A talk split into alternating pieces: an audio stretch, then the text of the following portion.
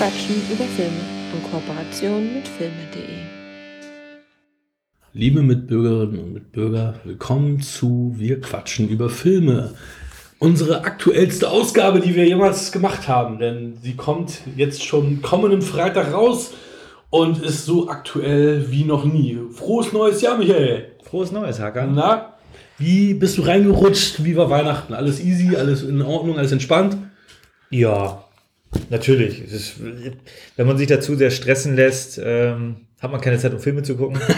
es ist, So ist das. äh, nee, deswegen ist alles gut. Ich freue mich auch. Wir hatten ein turbulentes, aber auch gleich spannendes Jahr, weil das war für uns natürlich neu, diese ganze Podcast-Geschichte. ja. Hat mir bisher Spaß gemacht und ich hoffe mal, dass wir dieses Jahr da weitere Zuhörer gewinnen und ihr weiterhin auch Spaß an dem äh, Blödsinn habt, den wir hier so erzählen. Ah, ich denke schon und wir werden auch den Spaß haben. Ähm, erstmal vielen Dank nochmal an den After Movie Film Podcast. Die haben uns ein paar technische Tipps gegeben. Falls die Qualität, die Audioqualität jetzt besser ist, ist es denen zu verdanken. Wenn ihr keinen Unterschied hört, dann vergesst auch diese Danksagung bitte. Ähm, ja, heute haben wir drei Filme auf dem Programm. Wobei, ich will noch mal einmal einen Schritt zurückgehen. Wir haben unser Konzept ein bisschen verändert. Und zwar ist es so, ihr kennt das ja schon von uns, dass einer die Moderation übernimmt quasi äh, innerhalb einer Folge. Das behalten wir bei.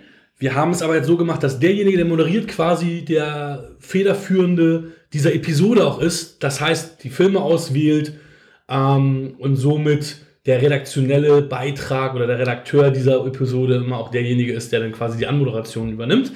Ähm, ich denke mal, dass das dadurch alles ein bisschen smoother und cooler ist, dass wir vielleicht auch andere Filme sehen, auf die wir sonst äh, die einer von uns oder vielleicht beide keinen Bock hätten, weil wir haben uns meistens dann so zusammen auf äh, die Filme geeinigt und bin, bin da sehr gespannt, wo die Reise hingeht.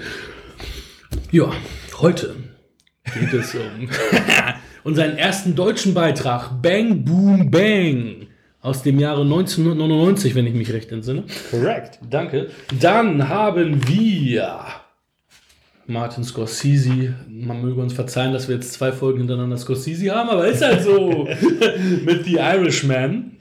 Und der Hauptfilm Indiana Jones heißt er nicht, sondern der Jäger des, Jäger des verlorenen Schatzes, wobei alle anderen Filme immer Indiana Jones noch dran haben und der halt nicht. Ne? Das, Es war halt ist neu. Sein, sein Alleinstellungsmerkmal innerhalb dieses Filmes. Ja. Mi, hast du Bang Boom Bang die äh, Textzusammenfassung irgendwie parat, dass du die uns geben kannst? Genau, also das ist ja das, was gleich bleibt. Ich reiche dir das rüber. Ich habe leider die Scheibe nicht, denn man möge mal dazu erwähnen, das ist ja jetzt, glaube ich, 20-jähriges Jubiläum und deswegen, das ist jetzt hier keine Schleichwerbung, äh, aber wer den Film sehen will, der kommt einmal die Woche bei Tele 5, ein ganzes Jahr und das hat letztes Jahr im August gestartet. Ja. Und deswegen konnte ich mir den auch irgendwie mal an einem Freitag äh, geben, um 22 Uhr oder, oder 1 Uhr oder wann auch immer. Also er läuft immer zu unterschiedlichen Zeiten. Aber du hast ihn jetzt nicht am vergangenen Freitag gesehen, oder? Nee, da habe ich, glaube ich, mal reingeschaut. Ah, schade. Weil äh, vergangenen Freitag lief die, ähm, war die Uraufführung der Alles auf Horst-Version. Ich konnte noch nicht recherchieren, was für ein Unterschied das ist. Aber ich habe gelesen, das ist eine Uraufführung der Alles auf Horst-Fassung. Ja, okay. Keine Ahnung, was da als Unterschied ist. Das werden wir vielleicht im Nachgang noch mal irgendwann mal äh, erwähnen können. Aber Ja. wir sprechen hier über die normale Kinofassung. Ähm, ich habe die auf DVD mir irgendwann gekauft. Ich habe den irgendwann mal gesehen. Also ich habe ihn, glaube ich, auch super, super lange nicht mehr gesehen gehabt. Also Ja? 15 Jahre. Oder willst du kurz? Nee, nee, nicht du mal. Nicht du mal. Gelegenheitsgauner Kek ist im Stress. Er hat den Großteil der Beute aus einem Bankraub verprasst, obwohl das Geld eigentlich sein, in seinem inhaftierten Kumpel Kalle gehört. Nicht einmal den goldenen Mercedes, den er Kalle kaufen soll, kann er mehr bezahlen.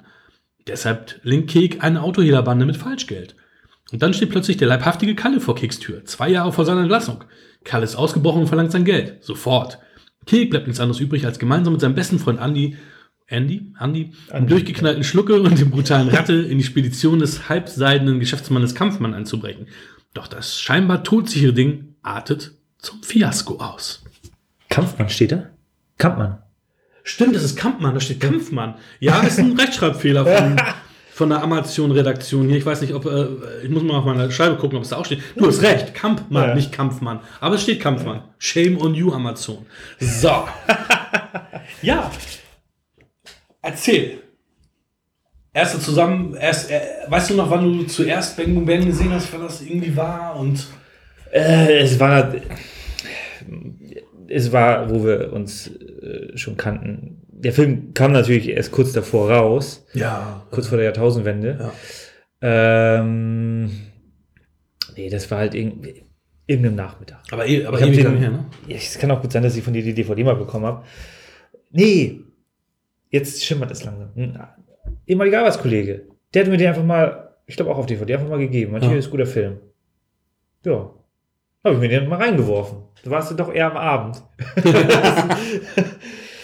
ähm, ich muss aber auch sagen, jetzt bei der, bei der offiziell zweiten Sichtung, ich muss ja sagen, ich kann mich nicht dran erinnern, dass ich ihn nochmal bewusst geguckt äh, hatte auch nicht. zwischendurch. Ich auch nicht.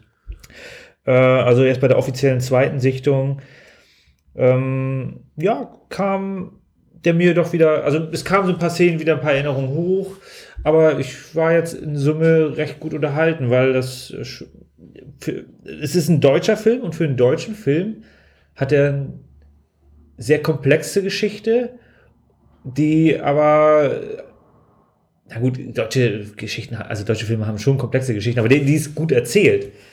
Und äh, macht Spaß, sich den Film anzugucken. Jetzt so schön spoilerfrei bleiben. es ist für Deutsch, also es ist recht großes Star-Aufgebot. Äh, Martin Semmelrogge spielt ja mit, der spielt ja den Schlucke, ähm, den man ja eventuell aus Das Boot oder so kennt. Ganz ikonische Rolle. Äh, Dieter Krebs. Ich glaube, seine letzte große Rolle, ne? Ich weiß Oder es gar letzte nicht. Kinorolle sogar, glaube ich. Ja, ich weiß jetzt nicht, wann er gestorben ist. Ähm, aber äh, der ist natürlich da richtig, also der verkörpert diesen Werner Kampmann, der, also der Werner Kampmann ist halt ein richtiges Arschloch und das verkörpert er wirklich richtig gut. Das, äh, die Szenen äh, machen richtig Spaß. Auch, auch wie er immer die Leute anspricht, irgendwie, Andi, du bist auch kein Hans Kuck in die Luft. Oder sowas. Du, du denkst, du, ja, das ist, also gute, gute Dialoge, schön, schön geerdete Dialoge. Es es macht richtig Spaß, sich den Film anzugucken. Ähm, also wirklich ein sehr, sehr unterhaltsames Werk und äh, dass er jetzt, also der hat ja anscheinend auch seine, ähm, Fanbase?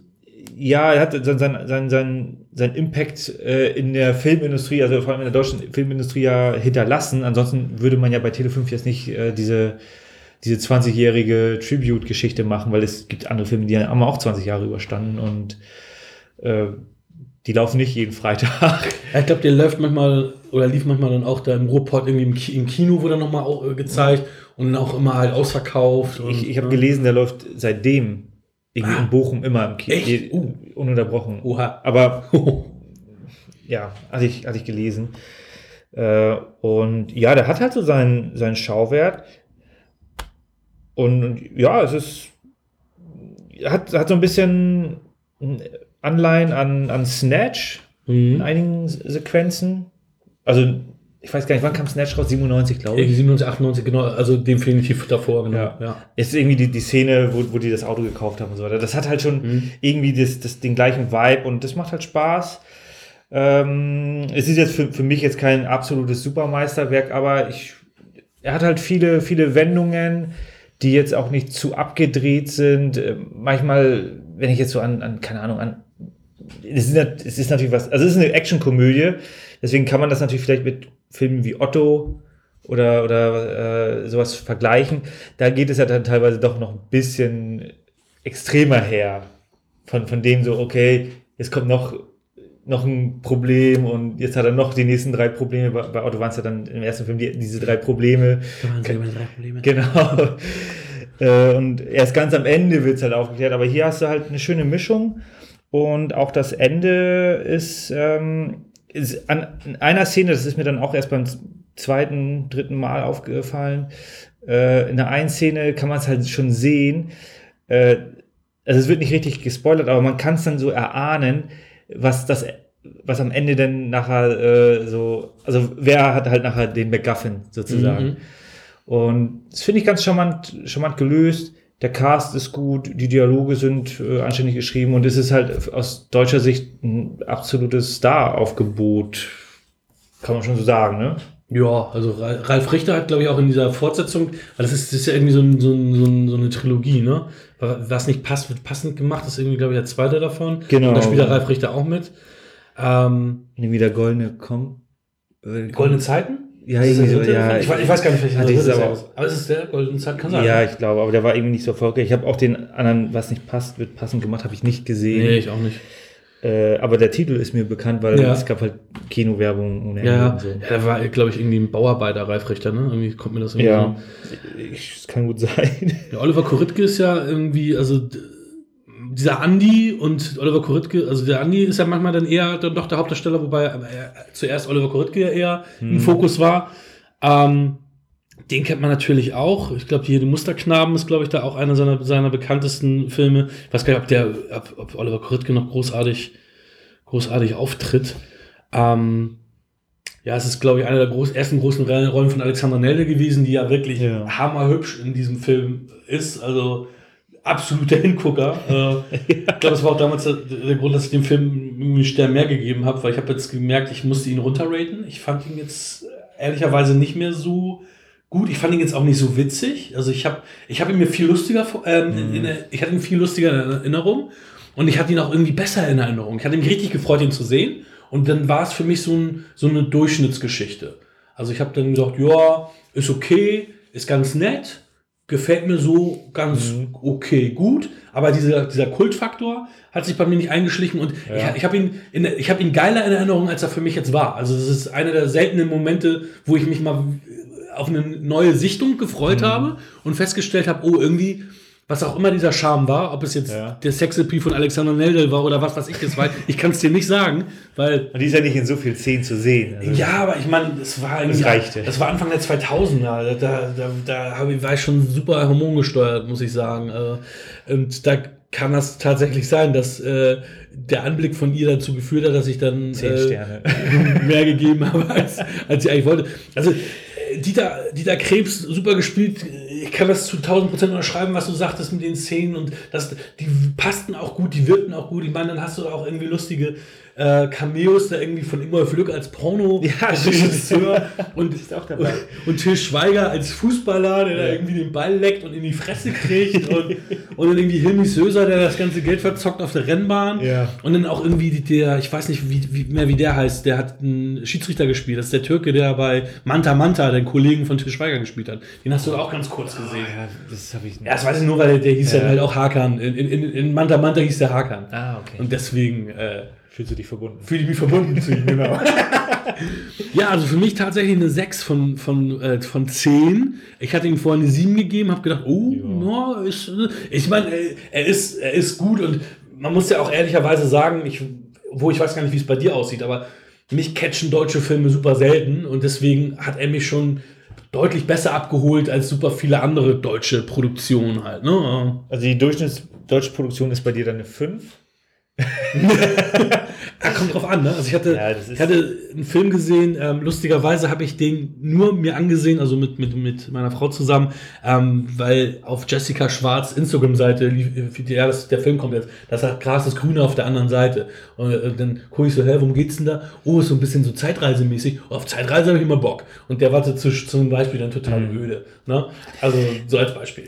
Nee, ist- es ist ja auch, also ich sehe das ja auch so wie du. Ähm, also jedes Land hat ja anscheinend irgendwie eine andere Art, einen Film darzustellen, was, was, was die Bildtechnik angeht, was die Bildgewaltigkeit angeht. Und wir sind natürlich im Grunde durch, durch Hollywood so ein bisschen geprägt. Wir gucken die ganze Zeit äh, äh, die, die ganzen amerikanischen Dinger und da ist es doch, da, also das ist im, im Grunde- im Grunde unser, unser Ausgangspunkt. Von da fangen wir an. Und dann gucken wir natürlich auch deutsche Filme. Ähm, und das sieht halt anders aus. Ja, und man kann es halt teilweise besser machen. Äh, in deutschen Filmen hast du ja eher diesen Comedy-Bereich. Äh, Ja. Du, es gibt wenig richtig äh, ernste oder beziehungsweise harte Filme. Es kommt jetzt so langsam in die Richtung, wenn ich jetzt zum Beispiel an, an Four Blocks denke. Ich habe die erste Staffel gesehen, die hat mir sehr gut gefallen, äh, aber habe da auch nicht weitergeguckt. Ähm, und deswegen ist es natürlich immer so, es ist immer so dieses, dieses Behaftete in deutschen Filmen und hier ist es halt auch. Aber hier ist es eigentlich recht gut umgesetzt. Nichtsdestotrotz, sie ist im Grunde auch wie du. Es ist ein besserer Film. Jetzt, also ich will Er ist halt auch in so einer 90s-Blase, ne? Also, Ja. ich meine, er ist Ende der 90er, aber er wirkt halt richtig wie so ein 90er-Jahre-Film, ne? Also, das ist so Ja. Das- eine war richtige Blase, ne? war auch bewusst anscheinend auch so gewählt. Und das macht halt auch Spaß an dem Film. Du hast halt diese Videotheken-Geschichte noch und wir kennen es ja halt auch. Ich bin ja auch dann in die Videothek gelaufen in der Zeit. Ähm, also ich kann schon den Hype in gewisser Weise verstehen, aber für mich ist es halt, es ist ein guter Film, was bei mir bedeutet, das ist eine 7 von 10. Ähm, ja, wenn er mal läuft, kann es schon passieren, dass ich mal hängen bleibe. Jetzt nicht jeden Freitag. Äh, aber es ist jetzt tatsächlich auch kein Film, den ich bei mir in der Sammlung habe. Das, deswegen, das ist halt immer das Schwierige. Welche Filme packt man rein? Ja. Und Ja. es ist wirklich so, bei deutschen Filmen ist die Gewichtung bei mir dann auch ein bisschen geringer, was, was die Anzahl der Filme angeht. Ähm, und ja, es ist, es ist schwierig. Nichtsdestotrotz würde ich diesen Film schon empfehlen. Wer ihn nicht kennt, geht rein. Ja, wer Bock hat. Geht ins Kino in Bochum. Fahrt nach Bochum. Ja. wenn man, wenn man auch auf jeden Fall Bock auf die Richtung hat, dann ist das einer auch der besseren Vertreter aus, aus, aus dieser Zunft. Ne? Da Ja. gibt es natürlich auch, äh, ja, ich, ich, ich würde ihn auch empfehlen. Ich würde sagen, guckt ihn euch an, auf jeden Fall. Nur ich selber bin so ein bisschen enttäuscht gewesen, weil ich irgendwie einen, einen anderen Hype noch irgendwie drum hatte und mich richtig darauf gefreut habe. Ja. Ja. der war so geil. Und dann denkst du, oh, irgendwie zündet das jetzt aber nicht so bei mir, wie es wohl damals gewesen ist, weil ich ihn da richtig abgefeiert habe. Ja. Ich meine, ich, ich habe den damals nicht gehabt und habe ihn irgendwie vor anderthalb Jahren, als ich gesehen habe, ach komm, der ist ja auch DVD günstig, den kaufe ich mir jetzt, weil der ist so gut, ähm, habe ich ihn mir extra noch gekauft und sehe jetzt 5 Euro wahrscheinlich. ja, ja, wahrscheinlich, ne? Ähm, und ha, ich weiß noch, ich habe hab mich dann aufgeregt, weil ich habe den zuerst nicht auf Blu-ray gesehen und dann, oh, den gibt's ja doch auf Blu-ray, das ist ja dann mir fast angezeigt worden. Ähm, aber jetzt muss ich auch sagen, ja, nicht so schlimm. Also, kann ich mit leben. H-Blocks haben einen Soundtrack gemacht. Auch noch, auch noch eine witzige Die, Notiz. die haben sehr viele Songs da, genau. Die, die sind auch, äh, es gibt ein alternatives Ende, wo die Mädels dann da am Strand sind, äh, beziehungsweise da, äh, ähm, Canaria war das, ne? Oder wo waren die? Egal. Da, da wo sie im Süden waren. Äh, und dann war da ein Auto äh, mit anderen Jungs, die äh, rumgegrölt haben und das waren die H-Blocks. Also im alternativen Ende. Ah, Okay. Jo. Ist ja ganz spannend. Das nur, nur am Rande, also wenn du nochmal, ich hatte dir den schon mal empfohlen, ähm, als deutschen Film, Nur Gott kann mich richten. Ja, den musst du mir dann mal geben. Ja, ne? den hat Kieran. die mir. Den hat er noch nicht Ja. geguckt. Ja. Also Kieran, guck ihn dir an, gib ihn mir wieder. Kieran, ich will den gucken, Mensch. Ja, was dagegen, Christopher Reeve. Schön. Dann erzähl uns mal äh, die Zusammenfassung von der Netflix-Produktion. Ist unser, unser erster Netflix-Film auch. Was ist denn das denn hier für ein Premieren-Ding hier? Wahnsinn. Ich glaube, das ist auch der erste Netflix. Nee. Nee, na, um Gottes Willen. Es gibt so Ja, welcher, welcher Netflix-Film ist denn als erstes produziert worden? Oh, das weiß ich nicht. Die Auslöschung ist im Grunde kein Net. Ja, okay. war, war, es, gibt, es gibt super viele netflix der wurde gekauft. Na, aber es, es gibt aber, Ja. äh, also Eigenproduktion gibt super, echt super viele. Also kommen wir zu unserem ersten Netflix-Film, The Irishman. Ich habe jetzt hier leider. Ähm, Kann es dann versuchen? Man, man kann das natürlich schwer bei einer großen äh, Shopping-Seite dann nachlesen, weil die die DVD nicht haben. Ja, klar, Ist ja Gerade relativ neu. Ich nehme jetzt hier mal einfach so eine, so eine Informationsseite. ähm, ohne, jetzt irgendwie, ohne Gewehr ist es. The Irishman ist ein US-amerikanischer Kriminalthriller von Martin Scorsese über den mit der Baffolino-Familie von der amerikanischen Cosa Nostra assoziierten Auftragsmörder den mit der, ja, whatever, äh, assoziierten Auftragsmörder Frank the Irishman Sheeran und seine Verstrickung in das Verschwinden des Gewerkschaftsführers Jimmy Hoffa als Vorlage für das Drehbuch von Steven Salian diente, der 2003 veröffentlichte True Crime Report I Heard You Paint Houses. I Heard You Paint Houses. Äh, Ja, ich habe gehört, dass du Häuser anstreichst. I heard- Painthouse. Hm? Ja, es ist, ja, von Charles Brand. Ja, um was geht es? Erzähl mal. Du hast ihn auch gesehen. Ja, natürlich. Ich kann ja schlecht die ganze Handlung hier durchlesen. Nee, um Gottes Willen. ja, im Endeffekt kann man sagen, dass es hauptsächlich um Robert De Niro's Charakter geht, die Irishman, innerhalb von 40 Jahren ist es, glaube ich. Ähm, auch die Freundschaft zu Jimmy Hoffa, Freundschaft zu Joe Peschis Charakter und dann ja 40 Jahre im Leben dieser Protagonisten. Ja. Ähm, toller Film. Also ich muss sagen, ich war echt gecatcht. Das ist ja immer, immer so eine Sache. Die einen feiern es ab, die anderen nicht. Ähm, auf filme.de gab es äh, gerade ein, ein Review zu einem Bruce Willis-Film. Also einer wieder so ein Pseudo-Bruce Willis-Film. Ähm, und da, da wurde dann auch gesagt, ähm, ja, The Irishman, ich meine, wie lange geht der? Fast vier Stunden, ne? Oder Ja. Und ähm, Wieder 209 Minuten habe ich mir aufgeschrieben. Wahnsinn, ja, ja. Und, und da ist der, das der, der Film, ähm, vergesst den Titel sofort wieder, wenn ich ihn sage, 10 Minutes Gone. Ähm, der soll halt irgendwie 90 Minuten gehen und der fühlt sich länger an als The Irishman, haben die auf Filme.de gesagt. Weil das dann halt schlechte Handlung, also Bruce Willis ist auch wieder nur irgendwie 18 Minuten harter Screentime. Es ist ein Michael Chickles Film tatsächlich. Michael Chickles spielt die Hauptrolle, den wir in The Shield eigentlich lieben. Aber das, der soll ganz billig produziert sein, ganz kacke, wo du wieder mal siehst, irgendwie Bruce Willis kriegt die Hälfte vom, Bu- vom Budget für sein, für sein, der soll nur ein, ein Nachmittag da gewesen sein, ein Drehtag. Also ich muss mir Ja, den jetzt mal aufschreiben, damit ich mir den angucke. Und, So viel wie du ihn jetzt hier bewirbst. ja, aber äh, also die sagen, da fühlt sich die Irishman quasi kürzer an als, als, als so ein Ding. Und das, um den Bogen zu spannen, das sehe ich auch so. Ich habe den in einem Rutsch tatsächlich geguckt. Ich habe nicht, äh, uh, wenn ihr Michaels Gesichtsausdruck sehen könntet, wisst ihr genau, Ja, er hat den- mindestens zwei gemacht. Nee, ich habe wirklich zwei, zwei Sachen gebucht, zweimal. Ich, ich, fand den, ich fand den so großartig, ich musste ihn einen durchgucken. Meine Frau hat schon noch mit den Augen gerollt, als er kam. Ich so, ja, geh ins Bett, geh ins Bett. Ähm, und dann ist sie ins Bett gegangen und, und ich habe den wirklich in einem Rutsch geguckt. Fand ihn wirklich fantastisch. Ähm, es gab natürlich ein paar Sachen, die wieder nicht passen. Diese Verjüngungsnummer fand ich gar nicht so schlecht gemacht von den Gesichtern her.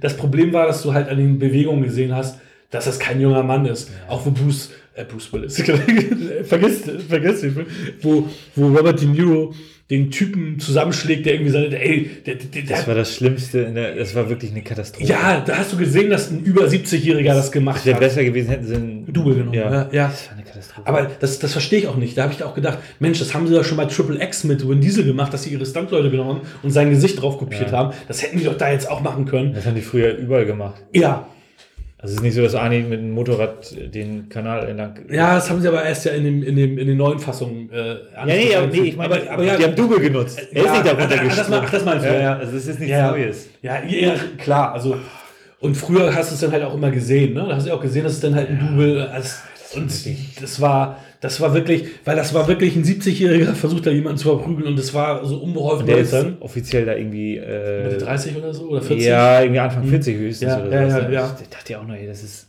Nein, das, das. Aber du, nee, ich will dich da nicht bremsen. Äh, äh, nein, nein, nein, es lebt doch alles von unserer Ja. Bildung. Nein, also interessant, was du da erzählst. Also ich, ich habe, ähm, weiß ich nicht, und da gab es auch ein paar Joe Pesci-Momente, wo du halt auch gemerkt hast, oh, die sind halt alt, ne? Da hätten sie das vielleicht wirklich so machen sollen, dass sie jüngere, ich meine, das wird ja auch schon gemacht, jüngere Körper und das Gesicht drauf. Ich meine, das haben sie bei Tarkin in Rogue One gemacht. Ich meine, Peter Cushing ist schon so lange tot. Ähm, Da hätten sie auch einfach ja, deinen Körper nehmen können und Joe Pescis Gesicht draufknallen. Weil du bist zu, Ja. bist zu groß, um Joe Pesci zu spielen. Aber weißt schon, was ich meine. Ja, ich kann ja gebückt gehen. Nee, aber ich habe mich natürlich auch gefreut, Joe Pesci wiederzusehen. Ich meine, der war irgendwie zehn Jahre in Schauspielrente, Ja. hat irgendwie angeblich 50 Mal Nein gesagt, bevor er diese Rolle jetzt angenommen hat. Was auch immer. nein, nein, nein, nein, nein, nein. Okay. Was auch immer Martin Scorsese dafür tun musste, um, um ihn dann doch äh, dafür zu bewegen. Ist sauteuer, dieser Film. Was man dem, finde ich, jetzt nicht so großartig anmerkt. Der sieht genauso aus wie, weiß ich nicht, ein Goodfellas, aber es ist wahrscheinlich diese Verjüngungstechnik, die dann doch so viel gefressen hat, ähm, weil das ja relativ häufig eingesetzt wird. Ne? Ja. Was natürlich crazy ist, ähm, dass sie eine Schauspielerin wie Anna Paquin so verschwenden, die irgendwie nichts sagt, immer nur bö böse und traurig betroffen guckt und sagt, Daddy, was bist du nur für ein böser Mensch? Ähm, Aber das ist für mich das, das Highlight des ganzen Films, weil ich finde die wunderschön und äh, aber das war so, da habe ich gedacht, Ja. warum verschwendet man die? Und dann habe ich tatsächlich nachgelesen, dass das so beabsichtigt war, dass sie weniger sagt, weil Scorsese meint, sie hat alleine mit ihren Blicken alles ausgesagt, was sie aussagen musste. Äh, weiß ich nicht. Also da hätte man ihr auch ein bisschen mehr, ja, weil sie ist ja auch eine gute Schauspielerin. Ich meine, sie ist ein Oscar-Preisträger. Ne? Also da hätte man sagen können, okay, man gibt ihr ein bisschen mehr Raum, ne? Man, Zeit genug hatte der Film ja, also von der. ja, du feierst ihn trotzdem. Ja, El, El Pacino, Jimmy Hoffa, war natürlich auch cool. Ihn, jetzt, ich habe ihn jetzt ja auch bei äh, hier Once Upon a Time in Hollywood gerade gesehen. Also El Pacino ist ja jetzt wieder, wieder ein bisschen öfter das ist für mich tatsächlich auch, auch ein Lichtblick gewesen. Ähm, der wirkte auch jetzt noch nicht so gebrechlich. Nee, ja. Und in der Szene, wo er dann mit der Faust auf den Tisch geschlagen hat, wo er sich aufgeregt hat, dachte ich auch so, okay, nicht ganz optimal. Aber ansonsten fand ich äh, ihn noch mit so, also ihn fand ich überzeugend. Ähm, man muss natürlich dazu sagen, also es ist ja eine, eine True Crime Story. Mhm. Und solche Sachen sind immer noch mal, also sowas gucke ich mir persönlich auch immer anders an, weil das, das geht bei mir dann mehr unter die Haut, weil ich weiß, okay, das ist tatsächlich passiert. Ja. So, und Jimmy Hoffa, das haben sie dann ja auch da thematisiert, den kennt keine Sau.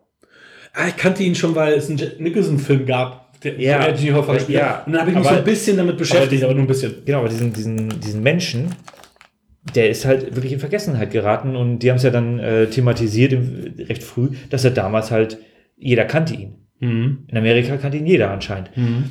Und jetzt kennt ihn halt keiner mehr. Also das ist schon, das, das kann schon Atmosphäre schaffen.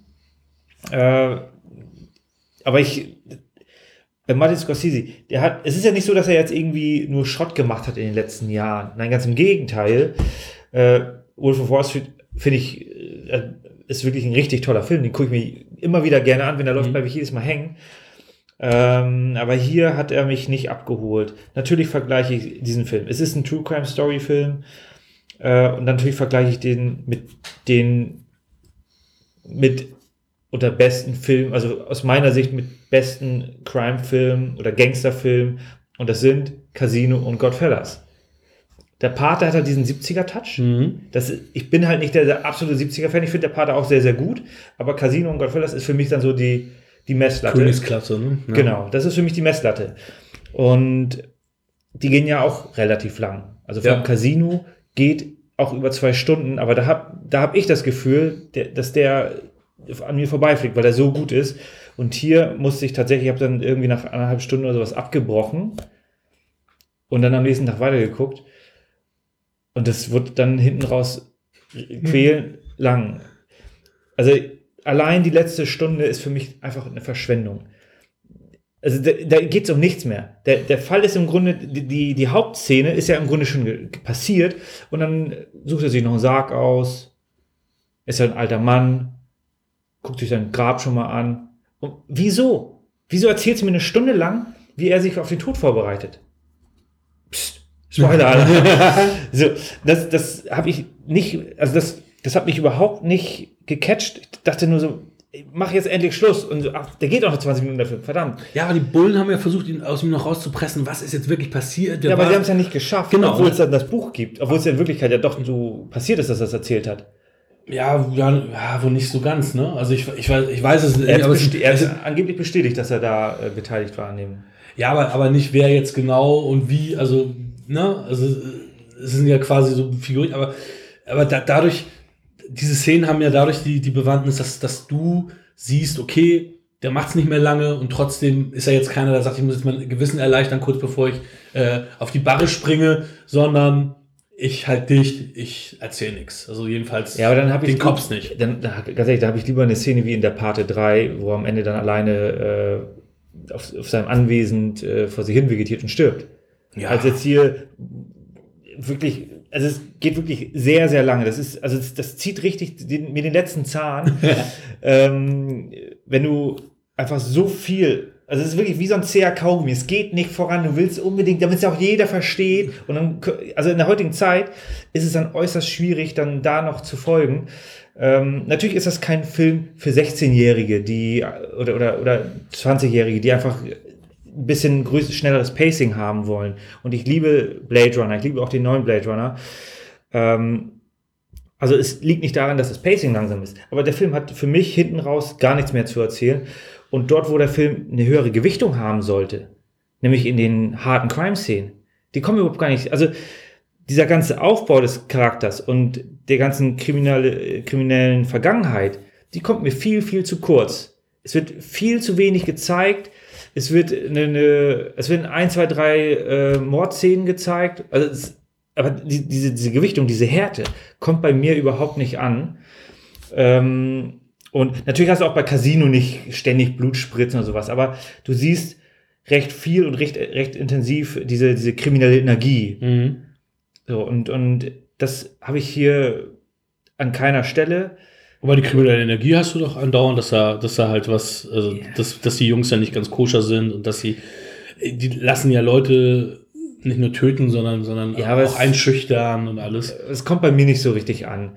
Ich habe auch diese ganze Bewandtnis mit, mit, äh, mit den Kennedys überhaupt nicht verfolgen können. Da kam mir zu wenig Klarheit äh, irgendwie. Also ich habe es nicht richtig verstanden, was dann genau passiert ist und wer jetzt wie mit wem und, und wer das alles dazu verantworten hat. Ja, der eine Kennedy, also hier der Robert Kennedy, der hat die halt, äh, der, der war ja der, der die an die Wand äh, bringen wollte, ne? Der, die, der Jimmy Hoffa zu Fall bringen wollte. Ja, aber ich, die, das ist, war für mich nicht, nicht transparent genug. Da hast du, um wieder auf Casino zu gehen, da hast du eine, eine, klare Linie.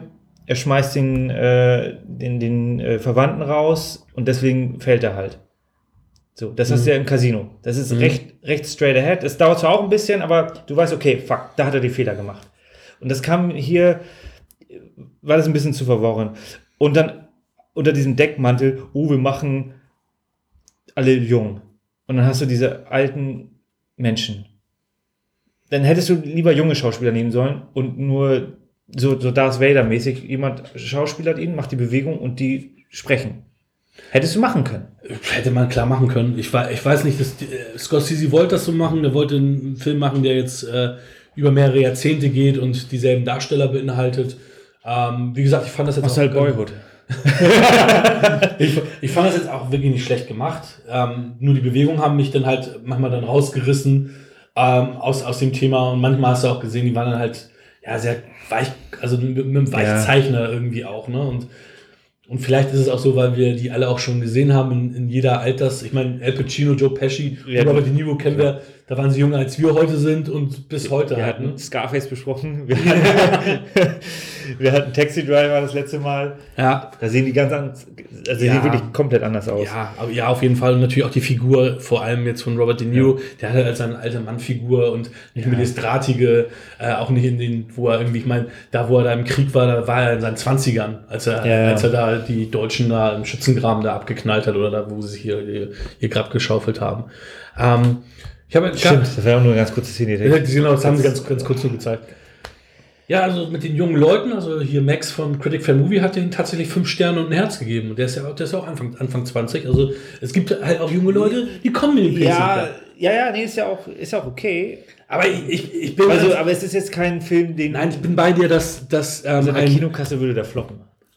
deswegen ist er auch nicht ins Kino gekommen. Er, war zu, er war zu teuer, zu lang. Also ich meine 190 Millionen waren es, glaube ich. Ähm, Ich habe nicht auf den Konto geguckt.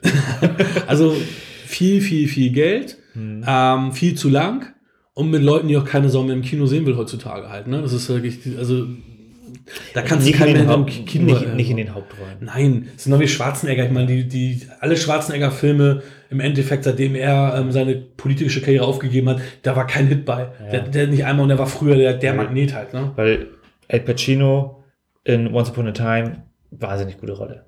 Aber, Aber wir beim nächsten Mal. Richtig. Und das war ja auch eine, halt eine Nebenrolle halt, ne? das, was du schon sagtest, man kann Genau. sie nicht mehr so im Hauptrollen sehen. Ähm, ja, und wo ich darauf hinaus wollte, ich stimme dir natürlich zu, Goodfellas, Casino ist Königsklasse. Ähm, da kommt The Irishman noch nicht ran. Das ist, also das ist schon mal Fakt. Also The Irishman, also für mich ist Goodfellas äh, einer, einer, wenn nicht sogar der beste Gangsterfilm. Ähm, Cas- Casino, genau, ich präferiere Casino ein bisschen mehr. ich weiß, aber- der ist bei mir ticken dahinter, Ja. tatsächlich. Ähm, auch von der Bewertung her. Und, ähm, 10 und 10. und, und ähm, ähm, die Irishman ist für mich eine 8. Aber ich, ich finde ihn, wie gesagt, gut. Ich, ich war auch skeptisch, weil ich habe jetzt in letzter Zeit tatsächlich mit Bang Boom Bang und noch ein paar anderen Filme gesehen, wo ich relativ enttäuscht war. Auch nach dem Sacken lassen muss ich sagen, dass ich Last, äh, Last Jedi, dass ich äh, hier Rise of Skywalker immer noch sage, das ist für mich jetzt der schwächste der neuen Trilogie, weil der für mich wirklich auf die Fresse haut, äh, vor die Fresse haut, Ryan Johnson hat nur Scheiße gebaut, das Ja, aber alles das ist, aus. Und das hat mich das, so genervt. Ja, aber das ist ja deine persönliche. Ja, das klar. Ja, ich, kann, ich kann das auch verstehen. Ähm, um, da kurz einzuhaken. Ja, klar. äh, Der Fanboy spricht. aber ich persönlich finde es halt besser, weil er hat halt vieles kaputt gemacht und das wird jetzt wieder, wieder korrigiert, um zu sagen, so, ey, das war halt nicht gut. Und das ist ja dann auch wieder eine Art von Fanservice, weil die, wenn du das so gelassen hättest, hättest du die, mich dann irgendwie, irgendwie vom Kopf gestoßen und gesagt hast, okay, wenn die das also lassen, wie er das verändert hat, äh, zum Schlechten hin. Ich meine zum Beispiel der, der Junge in Episode 8, der am Ende den, Stock, den, den Besen, ähm, Stimmt. ja, der, der taucht dann in Episode 12 als Hausmeister auf oder was. Also, Na, damit sollte, sollte Ja. symbolisiert werden, dass der neue Widerstand sich formt Na, und jeder kann einer, äh, Na, ein Teil dessen sein. ja, natürlich, glaub ich. natürlich. Aber Ja. das, das ist halt, du kannst halt das nicht jeden recht machen. Nein, Und- sowieso nicht. Aber es, es, es stört mich auch, also es stört mich auch am meisten daran, dass uns eine neue Trilogie versprochen wurde und du genau siehst, die haben sich aber gar nicht abgestimmt, sondern die haben gesagt, Ja. oh, wir hauen jetzt einfach mal drei Filme raus. Und dann auf einmal, oh, ja, wie machen wir das jetzt? Oh, jetzt ist dann ein anderer, weil J.J. Abrams keinen Bock hatte auf Episode 8 Ja. und der andere will sein eigenes Ding durchziehen, macht alles Ja. von 7 kaputt. Und das war einfach Quatsch. Ja, aber es ist viel größerer Quatsch, dass J.J. Abrams dann sagt, ja, ich mache jetzt 8 komplett kaputt. Dann hätte er einfach alle drehen sollen. Im Zweifel müsste man vielleicht 7 und 9 gucken. Mal gucken, ob die zusammenpassen. Ich glaube, es, ist halt- ich glaube, es ist tatsächlich so. Ich glaube, das Einzige, was anders ist, ich habe äh, gerade frisch, äh, ich habe es heute gehört, ich habe heute von ähm, The Critic, The Fan, The Movie den ähm, Skywalker-Podcast gehört Ja. und da haben sie nämlich auch nochmal thematisiert, dass im achten Teil, dass schon diese, diese Verbundenheit zwischen Ray und Kylo war, wo sie doch Ja, ja, das miteinander. Ja, per. Macht kommuniziert Die- haben. genau. Aber ansonsten kannst du... Ja, die, die WhatsApp nachmachen. ja, genau. Aber ansonsten kannst du es tatsächlich, ähm, könntest du tatsächlich 7 Ja. und 9 machen. Wo du kannst, kannst es trotzdem weglassen. Das ist zwar damit schon Ja, das ist, worden, dann, das ist ein bisschen merkwürdig so, oh, was ist äh, mit dem einen passiert? Dem einen? Ach nee, Episode 8 hat ja jeder gesehen jetzt, ne? Ja. Dann denkst du halt auch so, was mit Luke passiert. Ja, ja, jetzt ist, ist Ja. nicht mehr da. ja, okay, stimmt. Ja. Aber Man hätte, man hätte ähm, einen grünen kleinen Freund, der auch in E.T. dabei war, nicht gesehen. ja, Zum Beispiel. Da habe ich auch Yoda das erste Mal. Oh, jetzt habe ich den Namen. Ah. das erste Mal gesehen in E.T. Oh, komm, wir schneiden raus. Hier wird nicht geschnitten. das ist zu viel aufwendig. viel zu aufwendig, da haben wir keinen Bock drauf. ähm, aber ähm, wir wollen ja jetzt, obwohl, wenn wir jetzt so viel, wenn wir jetzt schon so viel über Star Wars Nee. gesprochen haben, muss ich noch eine kleine Star Wars Geschichte erzählen. Und zwar habe ich mit Max endlich Episode 4 geguckt, weil er jetzt ja sechs Jahre alt geworden ist und die offizielle Freigabe Krieg 6 der ist. Sterne. Also Krieg der Sterne. Es ist für ihn so kompliziert. Ich hätte nie Episode 4 sagen sollen. Weil er meinte immer, ja, der zweite Film ist Episode 2. Und ich so, nein, der zweite Film ist Episode 5. Und erzähl mal einem Sechsjährigen, ja, die Prequels, Ja, ne? Das, Muss aber Krieg der Sterne. ja, das verwirrt ihn. Jedenfalls, wir gucken diesen Film und am Ende sagt er mit leuchtenden Augen, das ist der beste Film, den ich je gesehen habe. Und ich denke so, ey, stolz und ah, mein Sohn und so. Und das Witzige war, der hat während des Films so ein paar Fragen gestellt, wo ich gedacht habe, ey, das ist total schlau. Und da wäre ich nie drauf gekommen. Zum Beispiel, wo ähm, C3PO und R2D2 gerade ähm, gerade gelandet sind und da gehen. Und R2D2, äh, C3PO sich darüber beschwert, dass das ja alles so ein weiter Weg und alles. Und sagte, warum beschwerten sie sich? Die sind nur erst ein paar Meter gegangen. Und Ja. siehst du so, das stimmt. Und so, ey, du hast recht. Ja, Das ist- ja weil, äh, weil C3PO natürlich ein äh, sehr erfahrener Roboter ist und, die, und nur in die Zukunft guckt und sieht, wie weit der Weg noch ist. Ah. Nee, aber das ist, äh, ja, aber es ist schön, das mit anderen Augen. Ich habe, mein, meine, ich komme auch gleich auf Irishman zurück. äh, meine erste Begegnung. Abschweifung. Mit, genau, meine erste Begegnung mit Star Wars, an die ich mich erinnern kann, war halt Imperium stieg zurück, äh, wie Luke Skywalker die Hand abgeschlagen wird. Weil meine Cousins äh, hatten den Film relativ früh. Und haben dann natürlich so die coolen Szenen dann gezeigt, so auf Video, so, oh, super Film und oh, krasse Szene. Äh, und keine Ahnung, wie alt ich da war, vier oder fünf oder so. Und dann hast du, aber die Szene ist halt hängen geblieben und trotzdem kriegt er jedes Mal Gänsehaut, wenn dann irgendwie, die Musik setzt natürlich richtig ein, aber wenn dann das Vader sagt, nein, ich bin dein Vater, dann ist es immer schön und das sind schöne Erinnerungen. The Irishman ist keine schöne Erinnerung. ähm, ich werde mir den wahrscheinlich nie wieder angucken, weil der ist mir wirklich viel zu lang. Ich habe ihn, ich, ich dachte zuerst so, gibt es eine 10? Und dachte, nee, das ist Quatsch. Habe ich Nacht drüber geschlafen. Nein, das ist Quatsch, kann ich nur 6 geben. Und selbst damit bin ich jetzt irgendwie nicht zufrieden. Aber ich kann, also ich, ich respektiere Martin Scorsese und das ist auch ähm, filmtechnisch ein gutes Machwerk und ich will das jetzt auch nicht verdammen und er hat in der IMDb eine 8,1, glaube ich, der gehört in den, ist in den Top 250 drin. Aber für mich, für, für mich ist es nichts.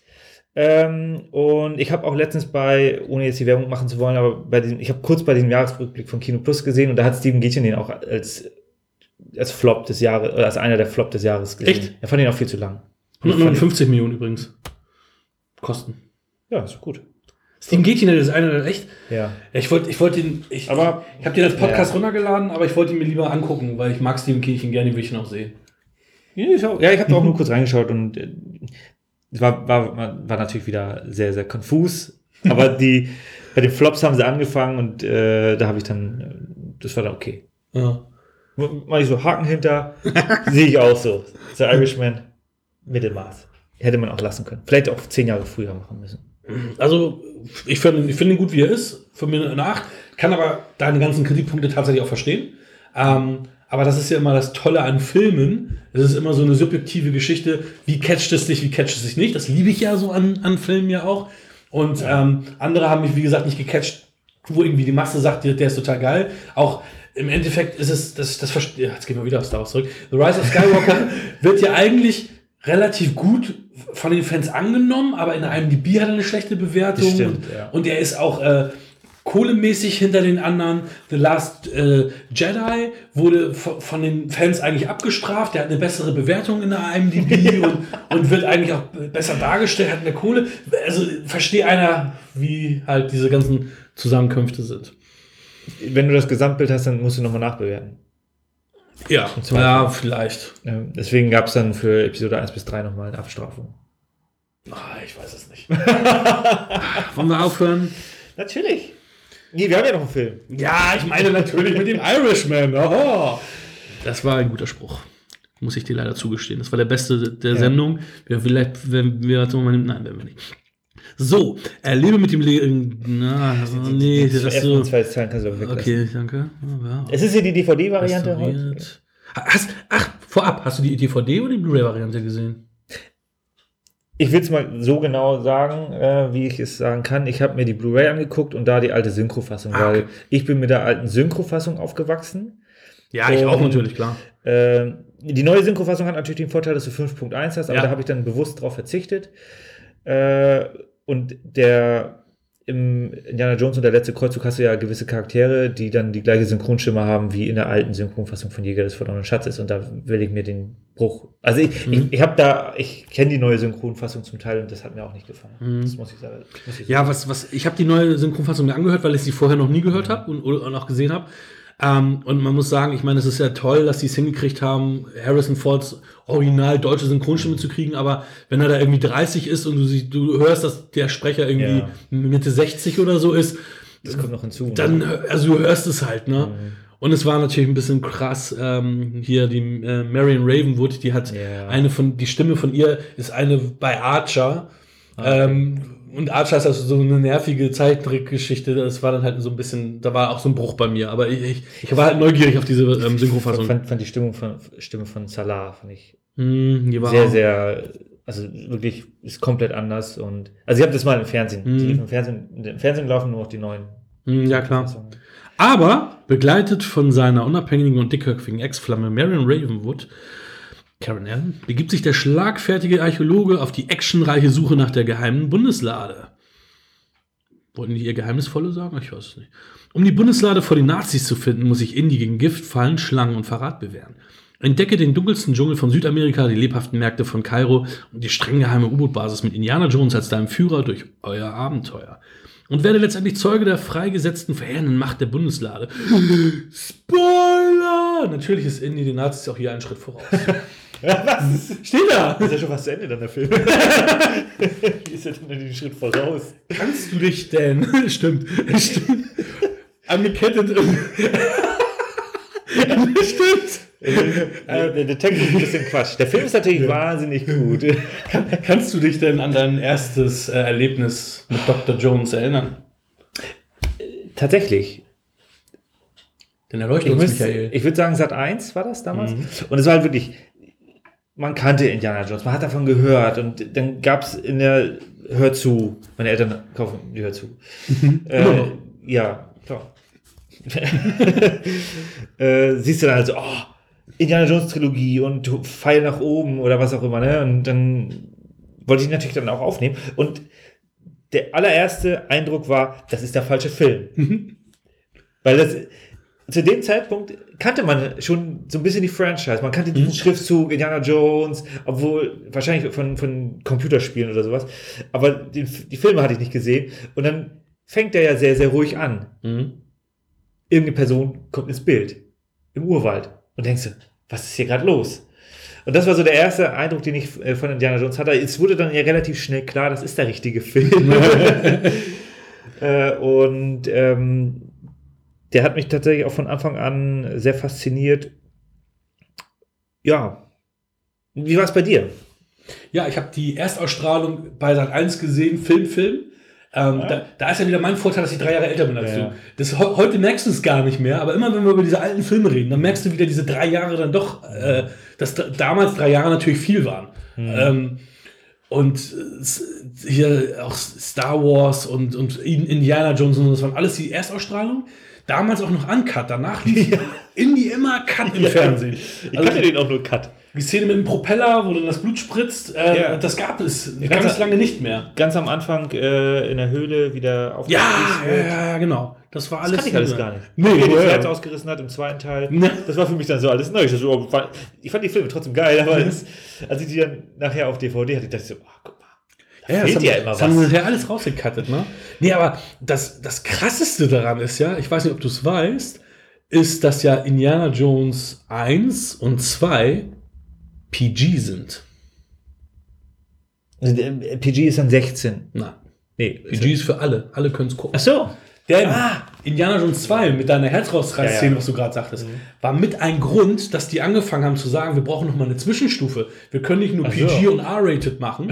und äh, das soll sogar Steven Spielberg mit initi Ja. initialisiert haben, zu sagen, ey Leute, wir brauchen eine Zwischenstufe. Und der erste PG-13-Film war Black, äh, war ähm, Red Dawn, der mit Patrick Swayze da.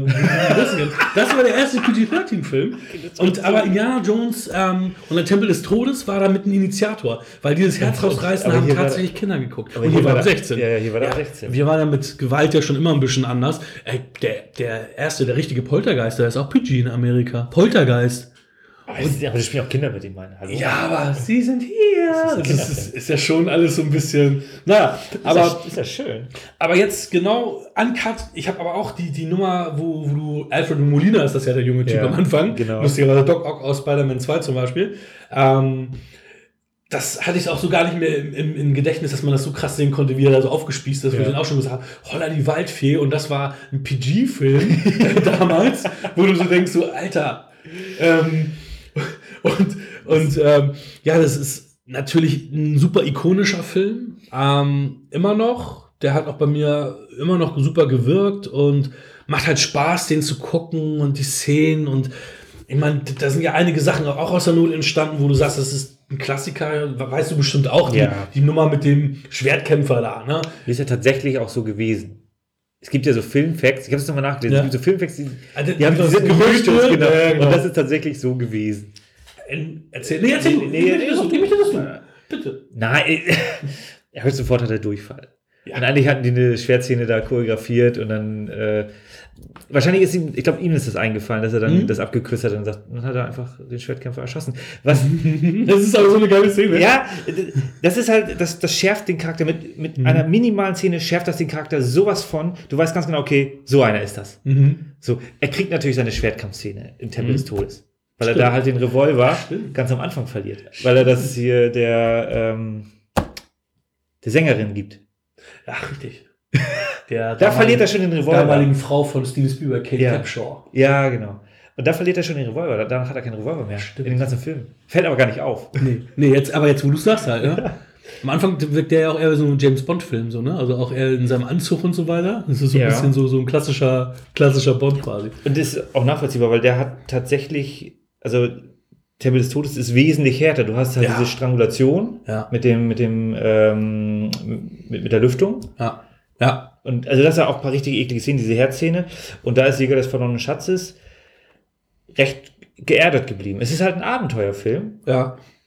Und Wobei ein bisschen Blut siehst du auch und wo, wo, wo, wo der seine Hand an einem Amulett verbrennt und so weiter, das ist natürlich auch ein bisschen. Oder nein, um Gott, am Ende wo die- Kopfschüsse Oh, und- ja, ja, und wo die Gesichter schmelzen und so. Ja, das der, hat- ziemlich der geil. hat natürlich schon, der hat natürlich schon so seine Momente, wo du sagst, das würde ich jetzt meinem Sechsjährigen so nicht zeigen wollen. Also, obwohl Nee, die Amis das Ja. erlauben würden.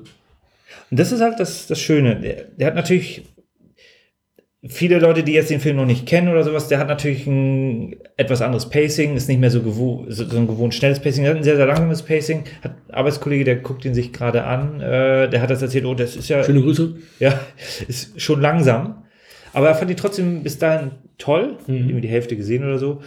Ähm, und das ist halt das Schöne, dass trotz des etwas anderen Pacing, trotz des anderen Szenenbilds, äh, sind halt keine übertriebenen Szenen. Natürlich spielt der Film, wann spielt der Film 39 oder so, glaube ich, oder 35? noch- Doch, noch, noch, ich glaube 39 hast du recht. So, also es war noch nicht Ja. jetzt, der Zweite Weltkrieg war noch nicht so vollumfänglich ausgebrochen, aber die Nazis hatten da schon eine gewisse Machtstellung. Irgendwie so in der, weil ich glaube, der zweite Teil spielt ja dann, der spielt ja davor, der müsste, glaube ich, so 35 gespielt Mhm. Genau. haben.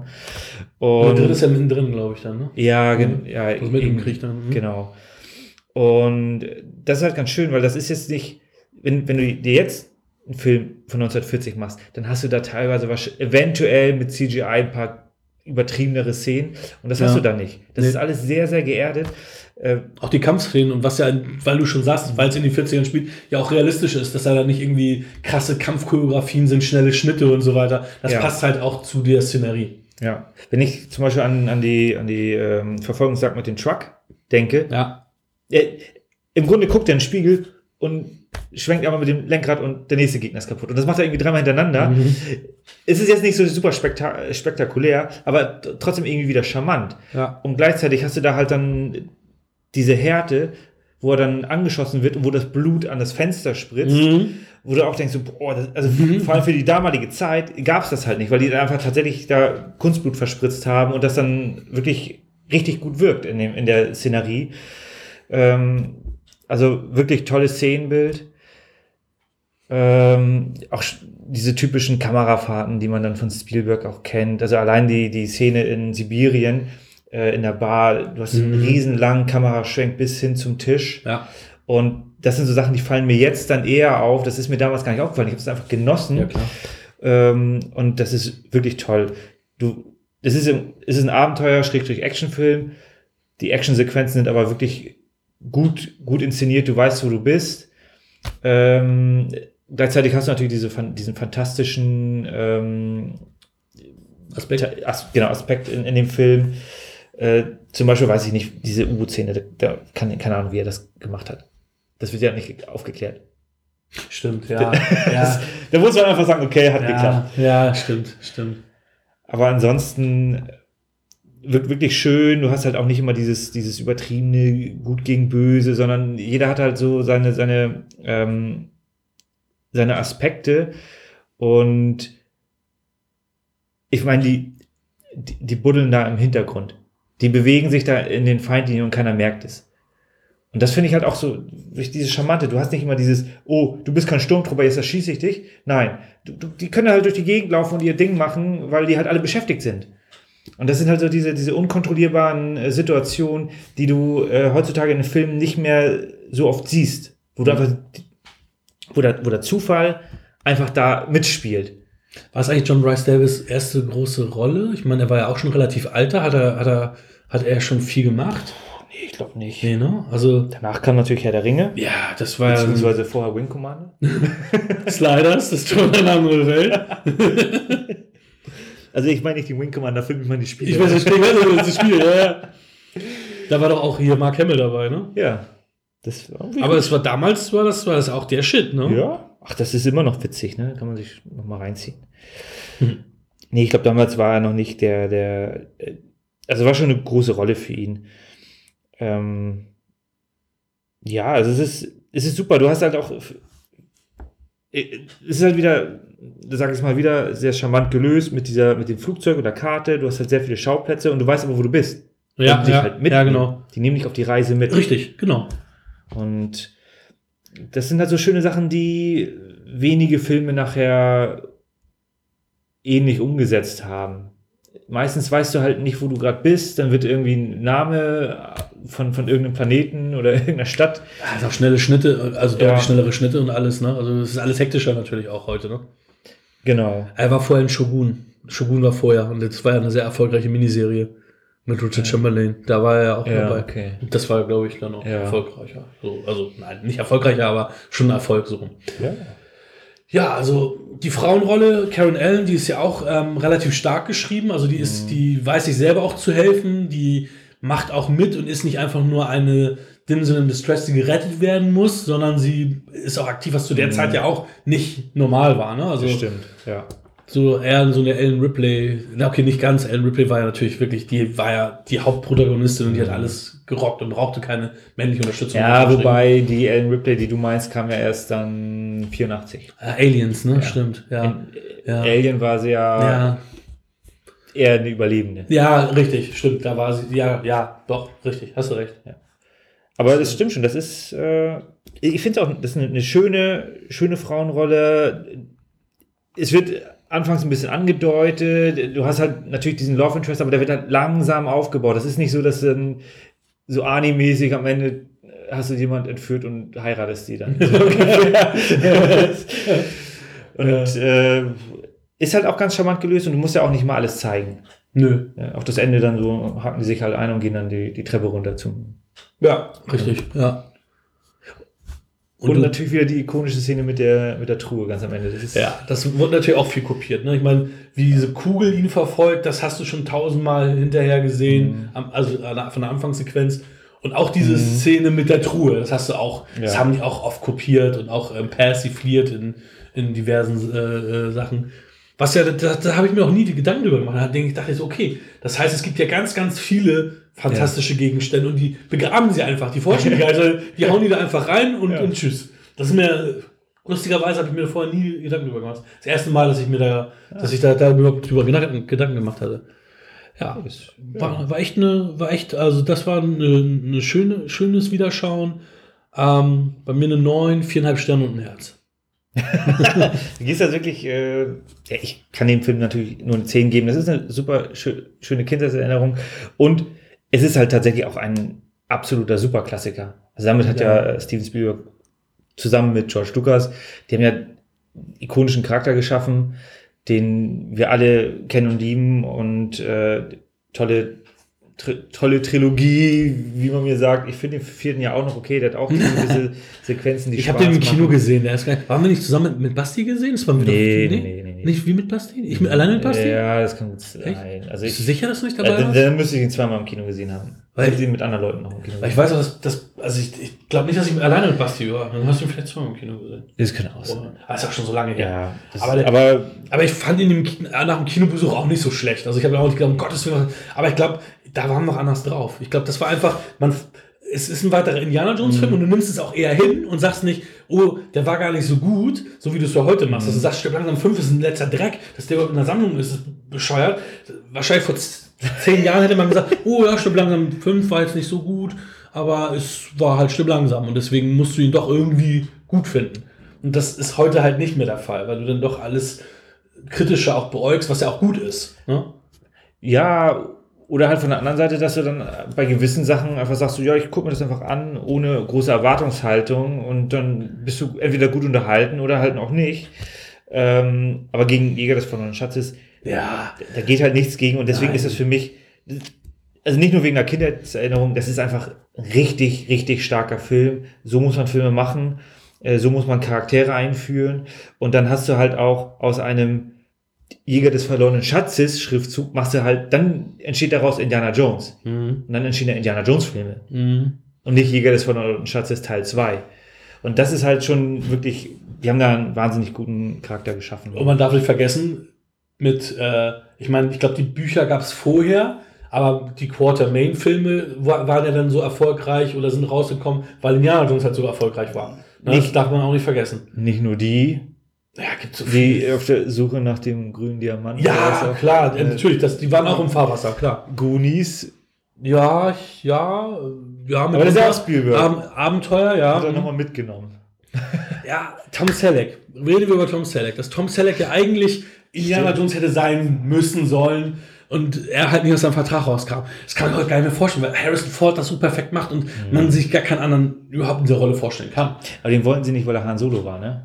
Weil er da schon eine, Ja, ich glaub, genau. Er, er, die fanden ihn eigentlich cool, aber durch diese Han Solo-Nummer. wo er auch zufällig Wo auch reingerutscht zufällig ist. reingerutscht ist, genau. Ja, witzig eigentlich, ne?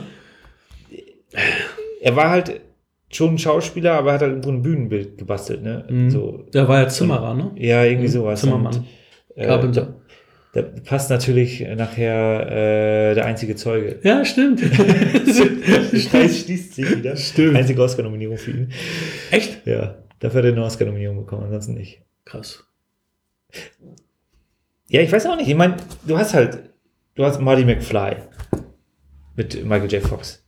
Ähm, das hat dann gepasst. Das war ja auch die Zweitbesetzung. Und Ja. hier Tom Selleck, die hatten ein paar Szenen oder die hatten ein paar Probeaufnahmen gemacht, Ma- oder? Äh, Ma Martin McFly, Ma ähm, Michael J. Fox war die, war die Erstbesetzung und die haben ihn aber nicht. Hast du den nicht aus der Serie bekommen? Ja, und dann haben sie Eric Stoltz genommen, Ja. den man ja auch kennt.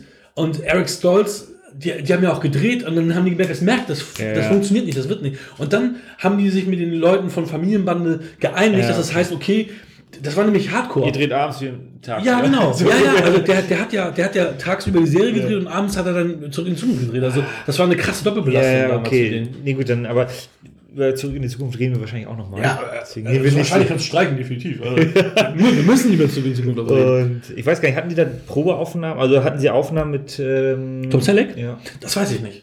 Keine Ahnung. Ich meine, wir, wir, Er, er, war natürlich der Star durch Magnum wahrscheinlich. ja, wir wissen doch alle, wie er damals aussah. Ne? Ich meine, der hätte ja schon gepasst. Wenn du dir jetzt seinen Ja. Schnauzer und so vorstellst, das wäre eine Rolle, die gepasst hätte. Aber Harrison Ford ist halt perfekt dafür. Deswegen, Hat halt den Drei-Tage-Bart da äh, modern gemacht. Ja, stimmt. ja. Ja. Nein, also, was, was, wo ich ein besonderes Augenmerk drauf gelegt habe, ist wirklich, dass du den Hut und die Peitsche geil in Szene gesetzt, geil gemacht, weil das hat mich am vierten so gestört, dass das so Ja, das war ein bisschen übertrieben. ikonisch, ne, immer in Ja. Großaufnahme, dann wurde die, das Thema nochmal gespielt und so. Weißt du, das wird einfach dezent eingesetzt, das war einfach da und, und das hat Spielberg dann im vierten halt irgendwie versäumt, das richtig zu machen, leider. Das ist natürlich nicht einer der Hauptgründe, warum das Ding in, in die Binsen gegangen ist. So, ich meine, der ist ja auch Mhm. an den Kinokassen nicht so erfolgreich gewesen, glaube ich, ne? Nö, der war richtig erfolgreich Ja? in den Kinokassen. Echt? Deswegen war Harrison Ford in dem Jahr der, der, der, meiste, der Schauspieler mit der meisten Kohle, weil er da irgendwie Umsatzbeteiligung Ah, hatte okay. ohne Ende. Ja, krass. Der, der richtig, der, keine Ahnung, wie 700, 800 Millionen oder sowas hat er. Oh, okay. Also das war schon, Krass. Ja, aber alle, da war Harrison Ford auf Platz 1, weil er da einfach, keine Ahnung, 10% oder so Aber alle haten den Film immer so ab und sagen, wie kacke der ist. Und alle sind reingelaufen, ne? Aber alle sind reingelaufen. Ja. Ja, man muss ja auch ehrlich sagen, so schlecht ist der auch nicht. Ne, also er, er kommt natürlich nicht an die Urtrilogie ran. Alle haten jetzt Avatar und trotzdem hat er 2,7 Milliarden Ja. eingespielt. Und, und da, dam, damals fanden die noch alle toll. Ich weiß gar nicht, heute haten sie ihn alle ab, weil, weil jetzt sogar die Fortsetzung, weil die Fortsetzung äh, Ja, kommen, waren, das dauert einfach alles zu lange. ja, ist es auch, tatsächlich. Also ich, ich habe auch null Interesse, muss ich sagen. Ich habe null Interesse an den nächsten Avatar-Filmen. Jetzt haben wir es für immer hier auf, auf äh, Film gebannt, wenn ich dann irgendwann sage, ja, ein Avatar. Ja, ja, heute sprechen wir Avatar 2 und nächste Woche Avatar 3 und 4 und 5. Wobei ich ja sagen muss, Cameron als Regisseur selber hat mich wirklich noch nie enttäuscht, also wenn er äh, komplett beteiligt war. Ne, Also Alita Battle Angel soll er ja viel auch äh, Robert Rodriguez geholfen haben. Ich fand ihn auch nicht so schlecht, aber Nee, der hat auch wieder ein zu mehr? schnelles Pacing an einigen Stellen. Also vor allem am Anfang war mir mehr ist halt ein moderner Film. Ne? Ja. Das ist, das, das werden sie auch ja, wahrscheinlich aber nicht mehr dann, abändern. aber dann, dann, dann gib uns einen Prospekt, bevor man ins Kino geht, wo, wo die Vorgeschichte von allen Charakteren drin steht. Ja, Dann kann man das mal lesen, weil so wirst du immer reingeworfen und dann, oh, die kennen sich und umarmen sich und, mm, und alles ist super. Und das hast du halt bei den damaligen Filmen, die- da hast du das, die, diese, diese Charakterbeschreibung hast du halt dann im Dialog. Dann Ja. erzählen die halt über die alten Zeiten, ne? ja, ja. wie hier jetzt bei Jäger des verlorenen Schatzes in der Bar. Ne? Was ist mit deinem Vater passiert? Ja, er ist halt gestorben und so. Das ist, und heutzutage wird das immer alles so, ja, du kannst ja auch schon, das ist alles sehr plakativ. Ja, du erinnerst dich mich, mich an deine Tochter. Das braucht, brauchst mal nicht mal mehr sagen. Man, man kann das schon wissen, man weiß es schon, dass das so ist. Oder Bruder, wenn ich jetzt an, irgendwie, keine Ahnung, so Red denke. Das muss man nicht nochmal sagen, dass das Brüder sind. Das hat man schon vorher gesehen. In, in 80 Minuten Action. Aber ähm, du hast natürlich recht, James Cameron hat größtenteils abgeliefert. Ähm, und ja, So kriegen wir den, den, äh, den Schwenk von Avatar zurück zu Indiana Jones 4, zurück zu Indiana Jones 1. Ah, es gibt ja immer noch die Gerüchte, dass es einen fünften geben soll, ne? Also, das, äh, Mit Verjüngungstechnik geht ja heutzutage alles. theoretisch hast du natürlich recht. Aber ich meine, er war ja schon in, in Blade Runner, in dem neuen Blade Runner, hat man ja schon auch gemerkt, so, ja, er ist halt nicht mehr der Jüngste, ne? Also, es war. Aber da hat es ja zu der Rolle gepasst. Und das ja, super. und es, es war auch gut dosiert, dass, weil er halt äh, im, im letzten Akt eigentlich ja nur eine Rolle gespielt hat und nicht die ganze Zeit. Genau. Deswegen passte das dann halt auch gut. Aber äh, mit ihm jetzt hier nochmal, Dr. Jones macht Action komplett alleine, schwierig. Halt, ne? Die Gretchenfrage ist halt die. Ich habe das damals nicht gesehen, das hat mich Ja. damals nicht interessiert, lief auf Sat 1, Young Indiana Jones. Könnte man sich sowas vorstellen? Einen anderen, also ein, eine Neuauflage von Indiana Jones. Könntest du dir das vorstellen? Jemand anderes als Harrison Ford. Irgendwie, keine Ahnung, ähm, Ryan Gosling. Ja, hätte, ich, ehrlich gesagt gar keinen Bock drauf. Ich meine, die haben das ja so ein bisschen angedeutet im vierten mit Shia LaBeouf, ob der, er da irgendwie so in die Fußstapfen tritt, aber Aber der Hut wird sofort weggenommen. Ja, ich kann es mir auch nicht so echt vorstellen. Ich meine, Indiana Jones basiert ja auf diesen alten Serial-Dingern da, auch aus den 30ern, 40ern, irgendwie so, was sie da, da so hatten. Es waren eher, glaube ich, eher Radiohörspiele oder so. Ähm, das heißt, du könntest auch irgendwie ein- eine andere ähnliche Figur machen.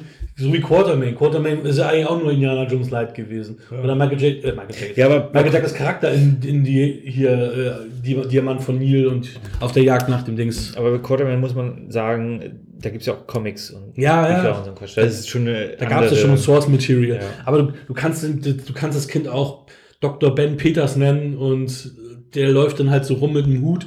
Und dann muss es jetzt nicht, also klar, du willst ja die Marke weiterhin aufrechterhalten. Ja, aber ich Indiana mein- Jones. wo die es ja hinbekommen haben, also ich persönlich fand das jetzt, fand es okay, war mir zu actionlastig, aber äh, bei Uncharted, bei den Videospielen, Ja. und das wollen sie ja verfilmen. Ja, da haben sie eigentlich einen ganz charmanten Weg gefunden, weil du hast einen neuen Charakter, aber Ja. du hast auch wieder diesen Abenteuerfaktor. Und es gibt nicht viele Abenteuerfilme und man hat es ja bei stimmt. Flug der Karibik gesehen, wie der dann eingeschlagen ist an Mhm. den Kassen, weil du einfach dieses Setting Piraten hattest du jahrelang nicht mehr und dann bumm, Ja, Welterfolg. hat der Gladiator auch mit den Sandalenfilmen gemacht. Auch wenn Ja. die nicht komplett wiederbelebt wurden, aber es gab dann ein paar Filme dann doch wieder davon. Ne? Viele schlechte danach. also ich weiß, Troja fandest du sehr, Ich sehr fand Troja gut. ja, wir kommen langsam zum, zum Ende. Ähm, ich muss noch mal ganz kurz mich entschuldigen, das habe ich schon äh, ein paar Episoden aufgeschoben.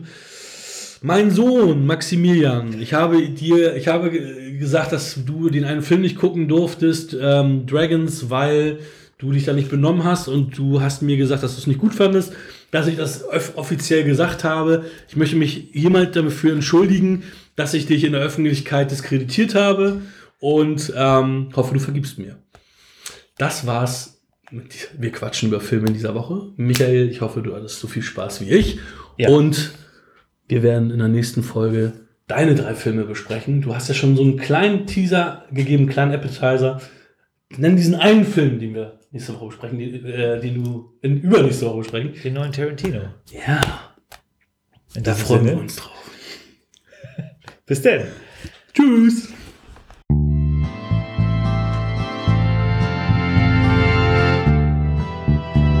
Das war Wir quatschen über.